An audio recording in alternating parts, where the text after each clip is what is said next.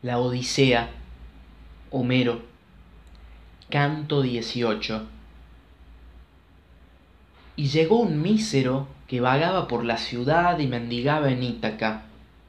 Era famoso por su insaciable vientre, pues comía y bebía sin medida, pero no tenía ni fuerza ni valor, si bien era gallardo y grande. Se llamaba Arneo, que era el verdadero nombre que su venerable madre le había puesto al nacer, pero todos los mozos le llamaban Iro, porque hacía voluntario los recados cuando alguno se lo mandaba.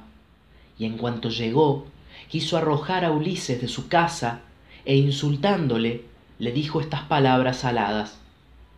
Sal del pórtico, anciano, si no quieres ser arrastrado muy pronto de los pies. ¿No adviertes que todos me hacen señas para que te arroje afuera? Sin embargo, tengo lástima de ti. Levántate, pues, no sea que en la disputa vengamos a las manos. Y el ingenioso Ulises le dijo, dirigiéndole una mirada torva, Desdichado, no te hago ningún daño, ni te digo nada, ni te envidio porque puedas recibir muchas limosnas. Este umbral nos servirá a los dos.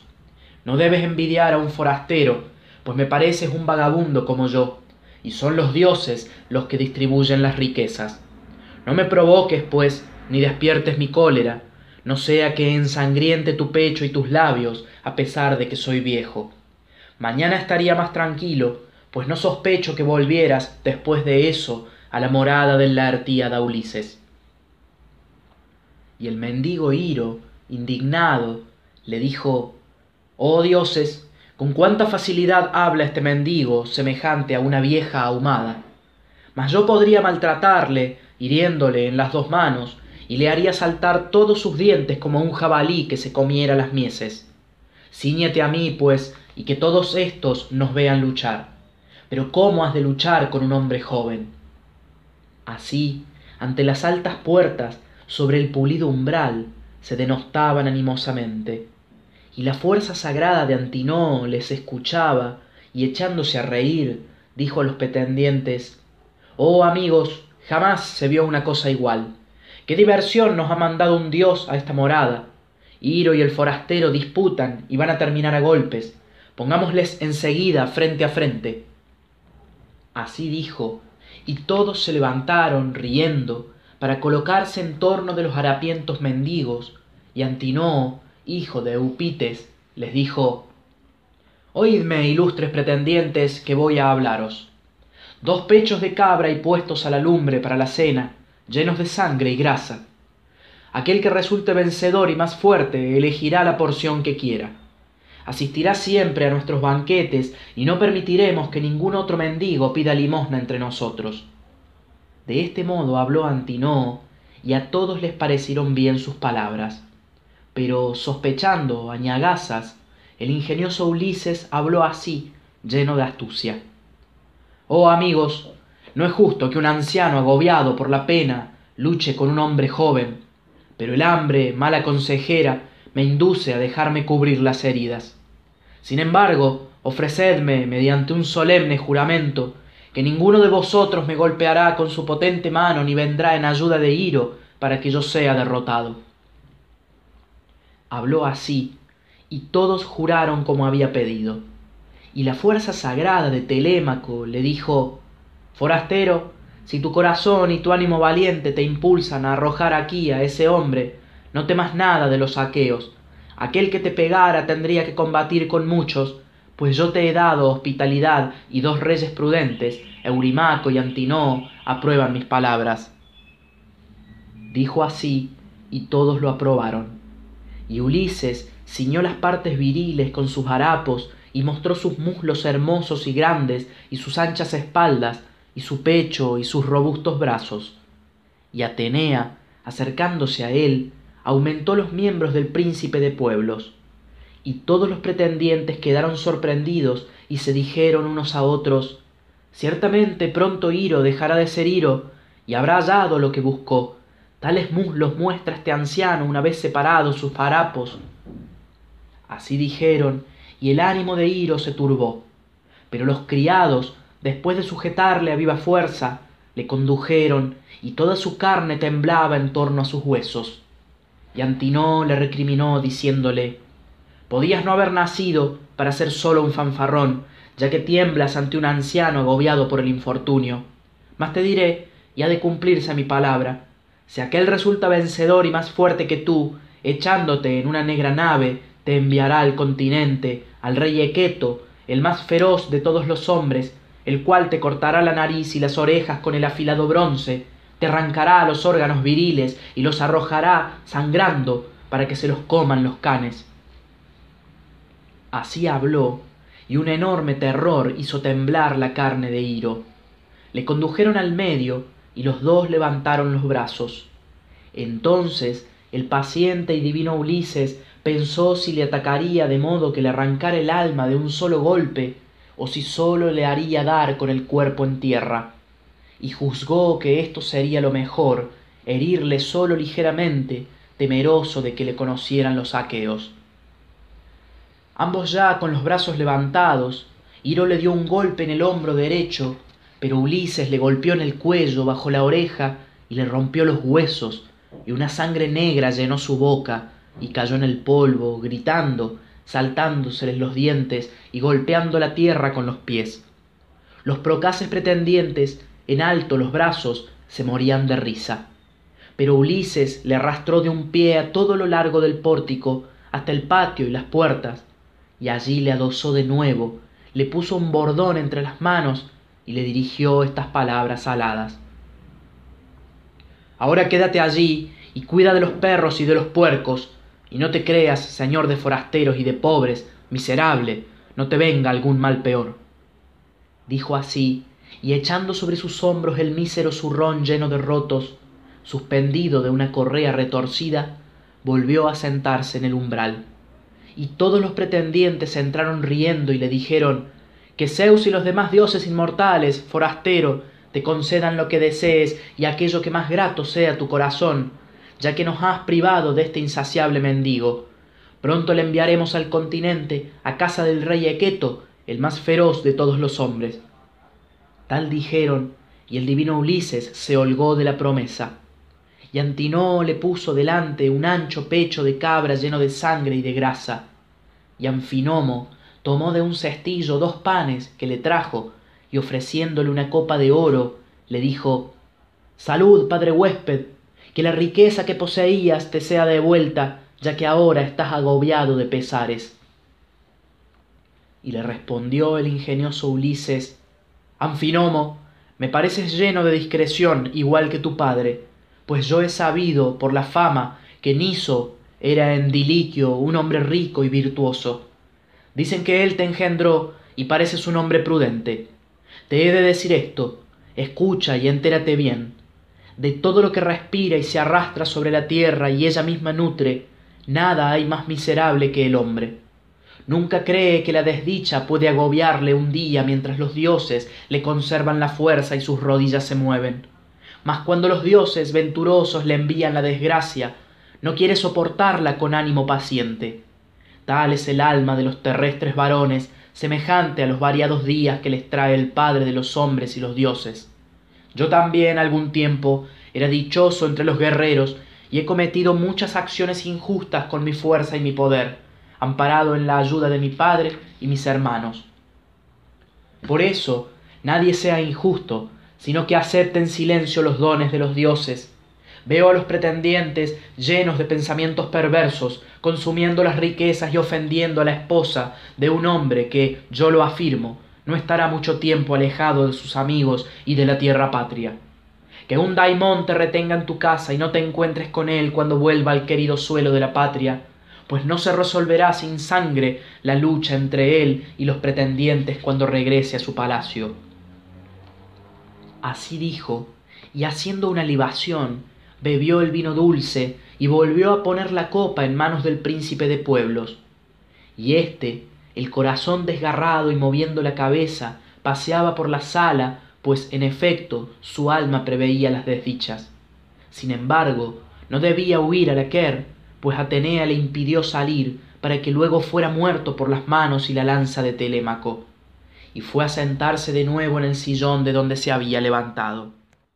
Entonces Atenea, la diosa de los ojos claros inspiró en el ánimo de la hija de Icario, de la prudente Penélope, la idea de aparecer ante los pretendientes para que sus corazones se transportaran y ella fuera más honrada que nunca por su esposo y por su hijo.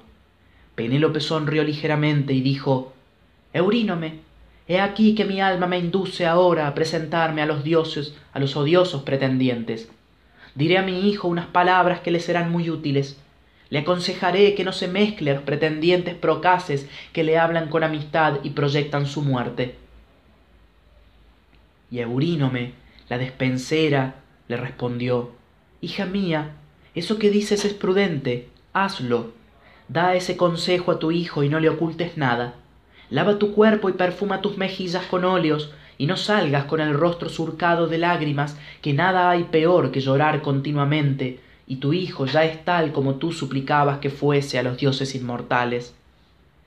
Y le respondió la prudente Penélope, No me hables, mientras sollozo, de lavar y perfumar mi cuerpo.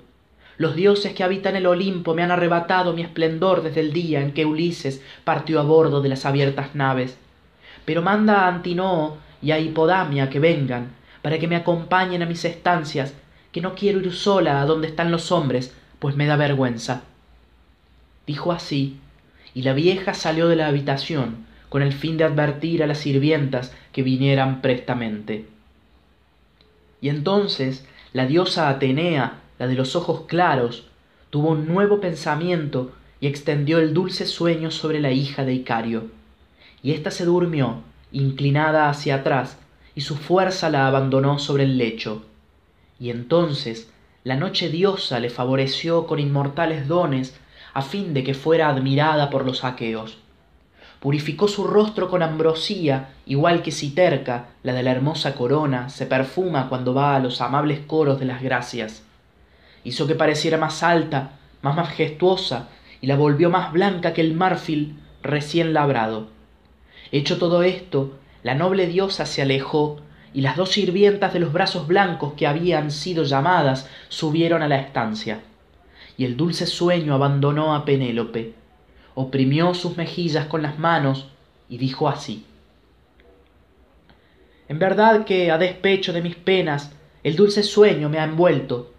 Puede la casta artemisa enviarme una muerte tan dulce no seguiría consumiendo mi vida en sollozar desde mi corazón recordando a mi amado esposo que atesora todas las virtudes y que era el más ilustre de los aqueos cuando esto hubo dicho descendió de las cámaras espléndidas y no iba sola, sino que la seguían dos sirvientas.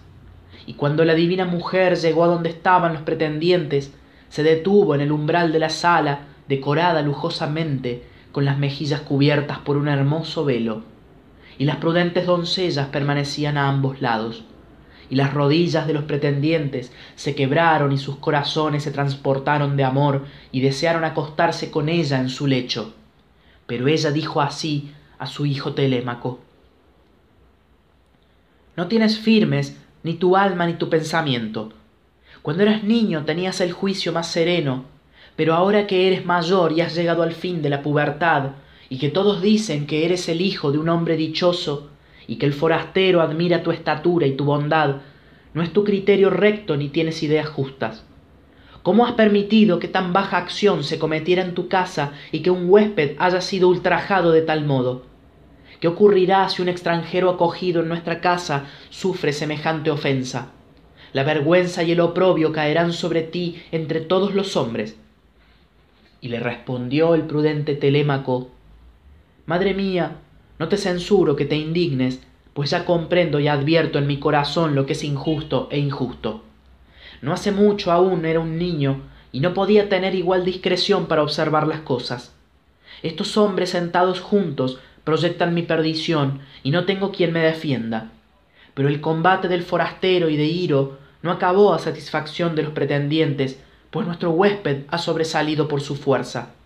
Pluguiera al padre Zeus, a Atenea, a Apolo, que los pretendientes, vencidos en nuestra casa, se hallaran los unos en el pórtico, los otros en la sala, con la cabeza derrumbada y las fuerzas rotas. Igual que Iro, sentado ante las puertas exteriores con la cabeza baja, como un hombre ebrio que no puede sostenerse en pie ni volver a sus lugares de costumbre, porque sus fuerzas le, le han abandonado. De este modo hablaban. Y Eurímaco dijo a Penélope, Hija de Icario, discreta Penélope, si todos los aqueos de Argos y de Iaso te contemplaran, otros muchos pretendientes vendrían mañana a sentarse a nuestros banquetes, pues sobresales entre todas las mujeres por tu hermosura, tu majestad y tu inteligencia. Y le contestó la discreta Penélope, Eurímaco, los inmortales me desposeyeron de mi gracia y mi hermosura desde que los argivos salieron para Ilios y se fue Ulises con ellos. Mas si regresara y cuidara de mi vida, mi fama sería más grande y yo me volvería más hermosa. Ahora estoy afligida, pues tantos infortunios me ha enviado un daimón enemigo. Cuando Ulises abandonó el suelo de su patria, hubo de decirme, Oh esposa, no creo que todos los aqueos de hermosas grebas vuelvan de Troya sanos y salvos, se dice que los troyanos son guerreros valientes, excelentes tiradores de dardos y flechas y buenos jinetes de veloces caballos, que deciden pronto la victoria en medio del furioso combate. Por tanto, yo no sé si un dios me protegerá o si moriré allí, delante de Troya, pero tú toma a tu cuidado todas estas cosas y acuérdate, mientras estés en este palacio, de mi padre y de mi madre, como ahora, y más aún mientras yo esté ausente.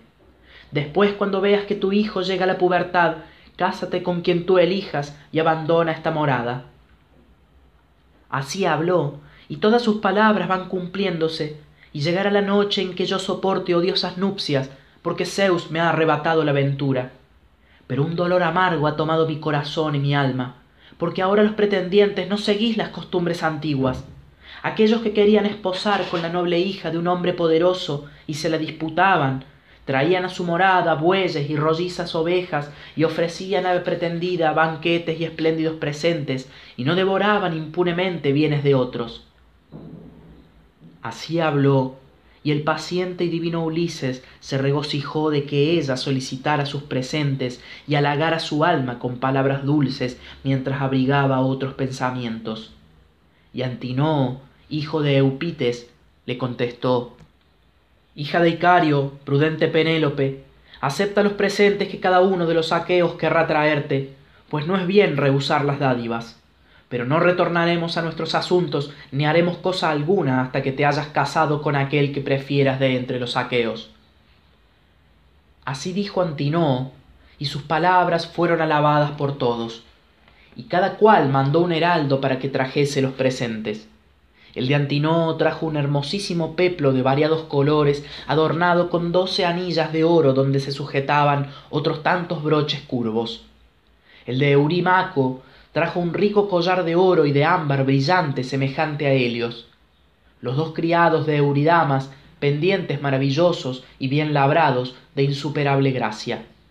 El criado de Pisandro Polictorida trajo un collar ricamente adornado y otros heraldos trajeron también hermosos presentes de otros aqueos, y la noble mujer subió a sus elevadas estancias a la vez que sus sirvientas llevaban los magníficos presentes.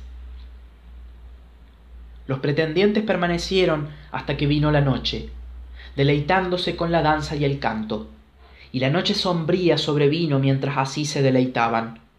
Entonces colocaron tres lámparas en las estancias para que les alumbrasen y alrededor dispusieron leña puesta a secar mucho tiempo y cortada con la ayuda del bronce. Después impregnaron las antorchas y las siervas del ingenioso Ulises alumbraban por turno. Pero el paciente y divino Ulises les dijo Siervas del rey Ulises, tanto tiempo ausente, volvemos a la estancia donde está la venerable reina. Alegradla, sentaos con ella, haced girar los huesos y preparad la lana para cardarla yo solo tendré estas antorchas para alumbrar a todos, y si quieren esperar a la brillante Eos, no por eso me cansaré, pues tengo mucha paciencia. Así dijo, y las siervas se echaron a reír, mirándose unas a otras, y Melanto, la de las hermosas mejillas, le contestó injuriosamente, Dolio la engendró y Penélope la había criado y educado como a una hija, rodeándola de caprichos, pero ella no tomaba parte en el pesar de Penélope, pues estaba unida a Eurímaco, de quien era amante, y dirigió estas afrentosas palabras a Ulises. miserable forastero, estás falto de juicio, ya que no vas a dormir a la casa de cualquier obrero o a un chiribitil cualquiera, y puesto que pronuncias palabras necias en medio de tantos héroes sin temor a nada. Ciertamente el vino nubla tu inteligencia, si es que no es ese tu natural, y sólo dices palabras vanas. Quizá te enorgullece haber vencido al vagabundo Hiro, pues teme que uno más fuerte que Hiro se levante de pronto y te agobie con sus robustos puños, arrojándote de aquí lleno de sangre. Y el ingenioso Ulises, mirándola con expresión torva, le dijo Voy a repetir a Telémaco lo que has osado decir, perra, para que aquí mismo te despedace. Dijo así, y espantadas las sirvientas, huyeron por toda la casa, temblorosas de terror y creyendo que hablaba seriamente. Y él encendió las antorchas, quedando al lado de ellas y cuidando otros designios que habían de cumplirse. Y Atenea no permitió que los procaces pretendientes cesaran de ultrajarle, a fin de que la cólera penetrara más hondo en el corazón de la artíada Ulises. Y entonces Eurímaco, hijo de Polibo, comenzó a mofarse de Ulises, provocando la risa de sus compañeros. Escuchadme, pretendientes de la ilustre reina, que voy a deciros lo que mi corazón inspira en el fondo del pecho. Este hombre no ha venido a la morada de Ulises sin que lo haya deseado la voluntad de un dios. El resplandor de las antorchas parece salir de su cuerpo y su cabeza, en la cual no tiene un solo cabello. Así habló y dijo a Ulises, destructor de ciudades, Forastero, si quieres servir por un salario, yo te mandaré a un rincón de mis campos. Tu salario será suficiente. Repararás los vallados y plantarás árboles. Te daré abundante comida, vestidos y sandalias. Pero tú solo sabes malas obras. No quieres trabajar y prefieres mendigar por el pueblo para satisfacer tu insaciable vientre. Pluguiera a los dioses, Eurimaco, que pudiéramos competir en el trabajo, allá por la primavera, cuando los días son largos, caminando en ayunas y segando con la hoz corva en un prado durante todo el día mientras la hierba no faltara. Pluguiera los dioses que hubiese de guiar dos grandes y hermosos bueyes, bien alimentados de forraje y de iguales fuerzas, en un vasto campo de cuatro obradas. Verías entonces si sabía abrir un profundo surco y dominar la tierra con el arado. Y si el cronida suscitara una guerra hoy mismo, y tuviera yo un escudo, dos lanzas y un casco de bronce que ceñira mi cabeza, me verías confundido con los primeros combatientes, y no me ultrajarías burlándote de mí porque tengo hambre. Pero me insultas con insolencia porque eres cruel y te crees grande y bravo entre un pequeño grupo de cobardes. Mas si tornara Ulises y pisara el suelo de su patria, Pronto estas anchas puertas te parecerían demasiado estrechas para escapar cuando fueras huyendo por el pórtico. Así habló, y Eurimaco, indignadísimo en su corazón y dirigiéndole una mirada torva, le dijo estas palabras aladas. Ah, miserable, he de infligirte un castigo, puesto que pronuncias tales frases en medio de tantos héroes sin temor alguno. Ciertamente el vino nubla tu inteligencia, si es que no es ese tu natural y sólo dices palabras necias. Quizá te enorgullece haber venido el vagabundo Hiro. Mientras así decía, cogió un escabel, pero Ulises se abrazó a las rodillas de Anfinomo de Duliquio para guardarse de Eurimaco, que alcanzó con un golpe en la diestra mano del niño que servía la bebida. Y el jarro cayó con estrépito, y el propio niño fue a dar en el polvo. Y los pretendientes alborotando la oscura morada, decíanse unos a otros, pluguiera los dioses que este errante forastero hubiera perecido lejos de aquí y no hubiese venido a traer tanto desorden, pues ya nos querellamos por un mendigo y la alegría de nuestros banquetes desaparecerá, puesto que el mal le arrebata. Y la fuerza sagrada de Telémaco les dijo, Desdichados, os habéis vuelto locos, no comáis ni bebáis más, pues algún dios os excita. Idos a dormir, hartos ya, a vuestras moradas cuando os lo pida el corazón, que yo no obligo a nadie. Así dijo, y todos se mordieron los labios, admirando a Telémaco, que había hablado audazmente. Y entonces Anfinomo, el hijo ilustre del rey Niso Areteada, les dijo, Amigos, que nadie conteste con indignadas palabras a esa justa reprimenda no toquéis a ese forastero ni a ninguno de los criados que se encuentran en la mansión del divino Ulises. ea que distribuya el escanciador vino en las copas para que podamos hacer libaciones y marcharnos después a nuestras casas. Dejemos aquí al forastero al cuidado de telémaco que le ha acogido en su querida morada. Habló así y sus palabras fueron aplaudidas por todos. Y el héroe mulio heraldo de duliquio y criado de anfinomo mezcló vino en la crátera y lo distribuyó como era costumbre. Y todos hicieron las libaciones a los dioses venturosos y bebieron vino dulce. Y después de haber hecho las libaciones y bebido tanto como su alma apetecía se apresuraron a retirarse para descansar cada cual en su morada